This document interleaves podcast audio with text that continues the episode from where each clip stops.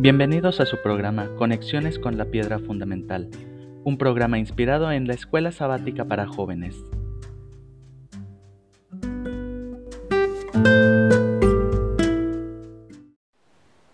Hola mis nietecitos queridos, aquí su abuelo, listo para comentar la lección de Escuela Sabática de Jóvenes, eh, Conexiones con la Piedra Fundamental. Estamos en el cuarto trimestre de 2021 el título de la lección general es El Poder Supremo y esta lección número 3 se titula Preparación para el Mañana Hoy. La idea es leer El Deseado de todas las gentes, el capítulo 68 y 69, leer eh, algunas porciones bíblicas. También podemos leer las bellas historias de la Biblia en el capítulo el noveno eh, tomo en la página 48 que se llama La visión que Jesús vio. En el octavo tomo Jesús revela el futuro y la señal más importante. En las últimas lecciones hemos acompañado a nuestro Señor Jesucristo en los primeros días de su última semana en esta tierra. El domingo fue su entrada triunfal a Jerusalén el que se conoce popularmente como el Domingo de Ramos. El lunes lo acompañamos al atrio de los gentiles en el templo, donde de nuevo purifica ese lugar del aberrante mercado en que los dirigentes lo habían convertido para hacer de él un lugar de oración, meditación y alabanza para los extranjeros. El martes va al atrio de los judíos y le da su última amonestación a los miembros del Sanedrín, compuesto por gobernantes, escribas, fariseos y sacerdotes, terminando con las terribles palabras, He aquí, vuestra casa es dejada desierta. Hoy lo acompañaremos en su salida del templo, en su camino al monte de los olivos y a su entrevista con cuatro de sus discípulos, donde presenta su sermón profético una especie de miniatura o condensación de Daniel y Apocalipsis, en donde nos insta a sus seguidores a resistir las presiones del mal, a desarrollar caracteres firmes y acelerar su regreso predicando el Evangelio del Reino. Eh, cada pasaje tiene un objetivo eh, por ejemplo, el primero es unos griegos hablan con Jesús. Su objetivo es mostrarnos que el mensaje de Jesús llegará a todo el mundo y habrá redimidos de los cuatro puntos cardinales. El segundo pasaje que estudiamos se llama el rechazo final de las autoridades judías. Y en este pasaje eh, la idea es mostrarnos que el Espíritu Santo puede transformar hasta los corazones más endurecidos. El último pasaje eh, en donde Jesús se retira al monte de los olivos, presenta las señales del fin y da su sermón profético. Su objetivo es mostrarnos que las señales de la segunda venida se han cumplido casi completamente. Lo único que falta es que se termine de predicar el Evangelio y nosotros podemos ayudar para que Cristo venga pronto. Em, tenemos un, un texto clave que es el de San Juan capítulo 12 versículo 21 donde dice, Señor, queremos ver a Jesús. Esto es, Señor, queremos tener una entrevista con Jesús. Palabras maravillosas de los griegos que vinieron a ver a Jesús. Y el versículo de San Mateo 24, 42 al 44 dice, Por tanto, manténganse despiertos, porque no saben qué día vendrá su Señor pero entiendan esto, si un dueño de casa supiera a qué hora de la noche va a llegar el ladrón, se mantendría despierto para no dejarlo forzar la entrada. Por eso también ustedes deben estar preparados, porque el Hijo del Hombre vendrá cuando menos lo esperemos. Eh, hay una cita del deseado de todas las gentes en la página 585 que dice, que nos ilumina como un rayo de luz. Cristo anuncia las señales de su venida. Declara que podemos saber cuándo está cerca, aún a las puertas. Dice de aquellos que vean estas señales, no pasará esta generación hasta que todo esto acontezca. Estas señales han aparecido.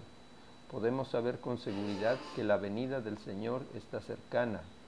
El cielo y la tierra pasarán, dice, mas mis palabras no pasarán. ¿Qué necesidades, cuáles son las necesidades espirituales de mis nietos que esta lección va a satisfacer? Bueno, en primer lugar, mis hijos, mis nietos y yo y nosotros como abuelos eh, necesitamos concientizar la realidad de la proximidad de la segunda venida de Cristo. Necesitamos evaluar los acontecimientos mundiales para ser conscientes de las señales del regreso de Jesús. Debemos aceptar nuestra necesidad de tener una entrevista diaria y personal con Dios por medio del estudio de la Biblia y la oración.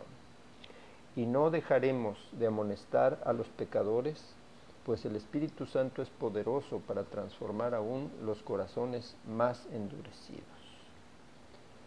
Em, en, en cuanto al primer eh, pasaje que se llama rechazo final de las autoridades judías, que está en San Juan 12, 36 en adelante, el apóstol San Juan hace un comentario después de la entrevista de Jesús con los escribas y fariseos. Esta triste porción tiene unas breves palabras llenas de esperanza. El versículo 42, que por favor les pido que lo subrayen, San Juan capítulo 12, versículo 42, sin embargo, muchos de ellos, incluso entre los jefes, creyeron en él, pero no le confesaban porque temían que los fariseos los expulsaran de la sinagoga. Fui a investigar la palabra griega para jefes, es la palabra archón, un gobernante, líder de los judíos, un miembro oficial de la asamblea de ancianos el Sanedrín o concilio estaba formado de 71 miembros. Tenía ancianos, jefes de los sacerdotes, que eran saduceos, escribas y fariseos. Pues muchos de ellos, dice ese versículo, creyeron en él. Quizás un poco después, como Nicodemo o José de Arimatea, ya se abrieron eh, totalmente como creyentes. Y en el libro de Hechos capítulo 6 versículo 27 dice que muchos de los sacerdotes obedecían la fe. Por lo tanto, mis nietecitos queridos, mis hijos preciosos, no fue inútil la amonestación que Jesús les hizo. Amén. Vamos a hacer una pausa y continuamos en un momento más. Hola mis hijos y mis nietos preciosos. Aquí su abuelo, listo para comentar, seguir comentando la lección 3 de la Escuela Sabática de Jóvenes que se titula Preparación para el Mañana Hoy. Eh, vamos a retomar un poquito eh, la lectura de las bellas historias de la Biblia que se titula La visión que Jesús vio. Fue la ocasión cuando Felipe y Andrés le dijeron al oído, Señor, hay unas personas en el atrio exterior que quieren verte. Han venido desde Grecia yo los encontré primero, dijo Felipe. Ellos me dijeron, queremos ver a Jesús. Así que le dije a Andrés y hemos venido a decirte. ¿Podrías apartar un tiempo para conocerlos? Claro que sí, dijo Jesús. Eso es lo más maravilloso que podría haber sucedido justo ahora, tan cerca del final de su ministerio. Dejando, dejando el atrio interior, que era solo para judíos, salió hacia donde estaban los extranjeros al atrio de los gentiles. Cuán emocionados deben haber estado al ver al famoso maestro de Galilea. Sus rostros brillaban con emoción mientras ellos le platicaban que habían venido de Atenas o de Corinto o quizás de Tesalónica, que ellos habían oído acerca de sus enseñanzas y milagros y cómo él había levantado a un hombre de la muerte. Pero si estos griegos estaban felices de ver a Jesús, él estaba más feliz de verlos a ellos porque su venida cumplía una profecía. Porque mientras él miraba sus rostros ansiosos, probablemente recordó la oración de Salomón en favor de los extranjeros que algún día vendrían al templo desde países lejanos, habiendo oído del gran nombre de Dios y de su mano fuerte y de su brazo extendido. Ahora, cuando él pensaba en todos los sufrimientos que le esperaban, su rostro se nubló de dolor. Ahora está turbada mi alma, dijo. ¿Y qué diré? Padre, sálvame de esta hora. No, porque para este propósito yo he venido a esta hora. Y mirando al cielo, él exclamó, Padre, glorifica tu nombre. Mientras decía esto, vino un sonido extraño y maravilloso. La mayoría de la gente que estaba allí pensó que era un trueno, pero algunos dijeron, un ángel le ha hablado. En realidad era la voz de Dios que decía, lo he glorificado y lo volveré a glorificar. Esta voz ha venido para beneficio de ustedes, ha venido para que pudieran saber con certeza que Él era de hecho el Hijo de Dios. Esta fue la tercera vez que Dios había reconocido abiertamente a Jesús. La primera vez fue cuando Él fue bautizado, la segunda cuando la transfiguración y la tercera fue esta ante estos extranjeros de Grecia. Este es mi Hijo amado, estoy muy complacido con Él, había dicho junto al Jordán. Este es mi Hijo amado, estoy muy complacido con él, escúchenlo, dijo en la cima de la montaña. Y ahora en el templo, él prometió que su Hijo triunfaría, no importando lo que sucediera. Jesús estaba muy animado y en ese momento él captó una visión del triunfo final de su causa. Ahora es el juicio de este mundo, dijo. Ahora el príncipe de este mundo va a ser expulsado y yo, cuando sea levantado de la tierra, atraeré a todos a mí mismo. Él estaba pensando en su muerte y su gloriosa resurrección. Él podía ser levantado en una cruz, pero esa cruz llegaría a ser un poderoso imán que atraería a más gente que había venido a él en todos sus años de ministerio. Ellos vendrían de cerca y de lejos, de todas las naciones y razas vendrían del occidente como los griegos y del oriente como los magos que habían seguido la estrella de Belén. Vendrían del norte y del sur y de todos los lados. En sus corazones habría una gran hambre por la verdad, por la luz y por el amor de Dios. Todos y cada uno clamarían con ansioso anhelo, queremos ver a Jesús. Sí, este clamor se esparciría más allá de esa época creciendo en volumen hasta que se levantaran miles de hombres y mujeres, niños y niñas alrededor del mundo. Queremos ver a Jesús. Queremos ver a Jesús. Sería el anhelo de todas las personas que aún no habían nacido.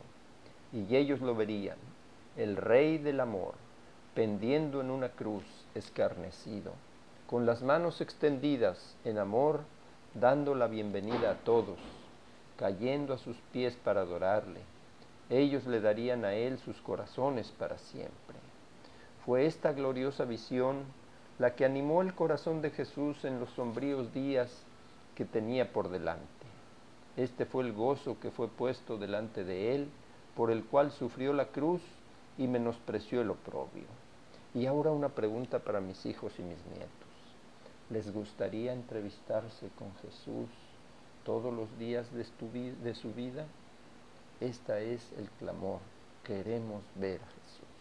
Que así sea.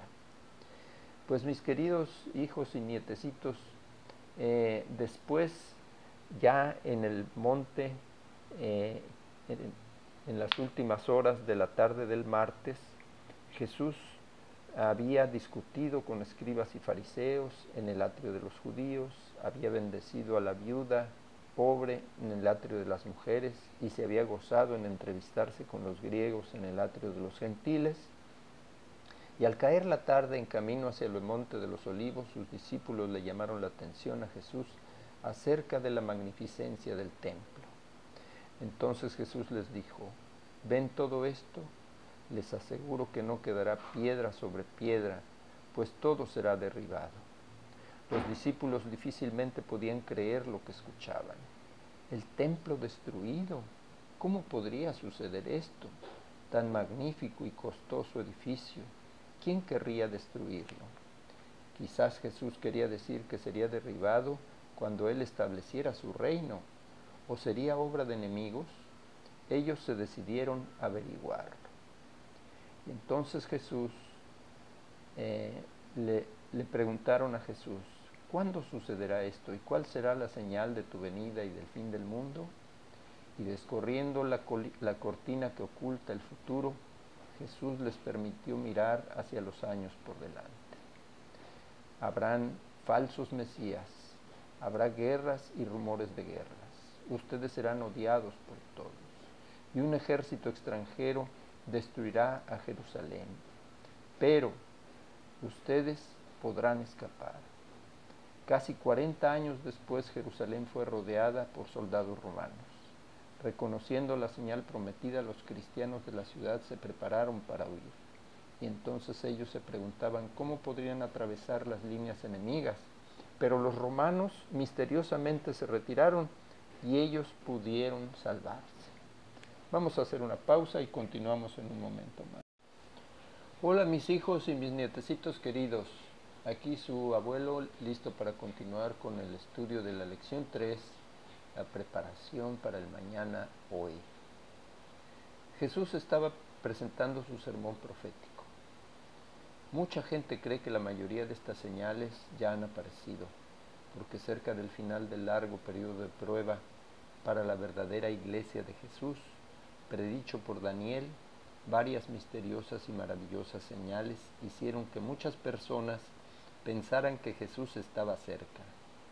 La primera de ellas fue el famoso Día Oscuro de Nueva Inglaterra, el 19 de mayo de 1780, cuando el, el, sol se oscureció al mediodía. Esa noche la luna también se puso roja. Algunos años después el mundo fue testigo de la más grande lluvia de meteoros de la historia, conocida como la caída de las estrellas del 12 y 13 de noviembre de 1833. La gente que vio esa magnífica señal la tomó como una de las señales que Jesús prometió. Y en cuanto a las señales en la tierra, las naciones estarán angustiadas y perplejas, con los corazones de los hombres desmayando de terror mientras miran estas cosas que vendrán sobre la tierra. ¿No se pueden ver todas ahora? Sí, ciertamente que sí se pueden ver. Inclusive la pandemia sería una señal de la segunda venida de Cristo. Eh, después de estudiar esta parte, pensemos, ¿podría mi fe mantenerme firme durante los últimos días de la historia humana? ¿Cómo puedo vivir a fin de estar listo para la segunda venida? ¿Cómo le explicaríamos a nuestros amigos lo que significa velar y orar en la preparación para la segunda venida de Cristo? Oremos para que podamos mantener la comunión con Cristo en cualquier circunstancia que se nos presente en la vida. Reunirnos con algunos amigos y comentar acerca de los acontecimientos actuales a la luz de lo que enseña la Biblia acerca de la segunda venida. ¿Crees tú que, que Cristo va a venir pronto? ¿Qué acontecimientos actuales eh, te hablan de su proximidad? ¿Será que la pandemia es una señal del regreso de Jesús? ¿Cómo podemos ayudar a acelerar su regreso de nuestro Maestro? ¿Qué significa velar para cada uno de nosotros? Mis queridos hijos y nietecitos, nuestro Señor Jesucristo viene pronto. La mayoría de las señales ya se han cumplido. Nosotros podemos ayudar para que venga más pronto, predicando este mensaje. Y me gozo en ver a mis nietos participando en la música, en la iglesia, en la escuela sabática, en su, eh, en su escuela cristiana, ¿verdad? Es parte de esa preparación y parte de esa predicación. Pero antes debemos decir como los griegos, quisiéramos una entrevista con Jesús diariamente. No dejemos de amonestar con amor a todas las personas que conocemos pues el Espíritu Santo puede hacer el milagro en los casos más difíciles, como los de los gobernantes, fariseos y sacerdotes. Mis queridos nietecitos, es hora de que vayamos terminando. Vamos a hacer nuestra oración final. Padre bueno, gracias Señor, porque tu, tu promesa de regresar por nosotros es fiel y verdadera. La historia y los acontecimientos mundiales actuales nos dicen con claridad que tu regreso es inminente. Gracias Señor, porque nos das el privilegio de acelerar tu regreso, participando en la difusión de tu santo mensaje. Ayúdanos, Padre, a no descuidar nuestra devoción personal. Queremos tener una entrevista personal contigo cada mañana por medio del estudio de la Biblia y la oración. Ayúdanos a no darnos por vencidos y seguir invitando con amor a nuestros amigos, a nuestros seres queridos y a toda persona para que se vuelvan a ti, confiando en que el Espíritu Santo es capaz de transformar aún los corazones más endurecidos. Yo iré y haré todo lo posible para llevar tu santo mensaje al mundo, con la bienaventurada esperanza de verte venir en gloria muy pronto. Nos ponemos en tus manos de amor. En el nombre del Señor Jesús. Amén. Que Dios bendiga a mis hijitos y a mis nietecitos. Les mando un beso y un abrazo. Hasta la próxima.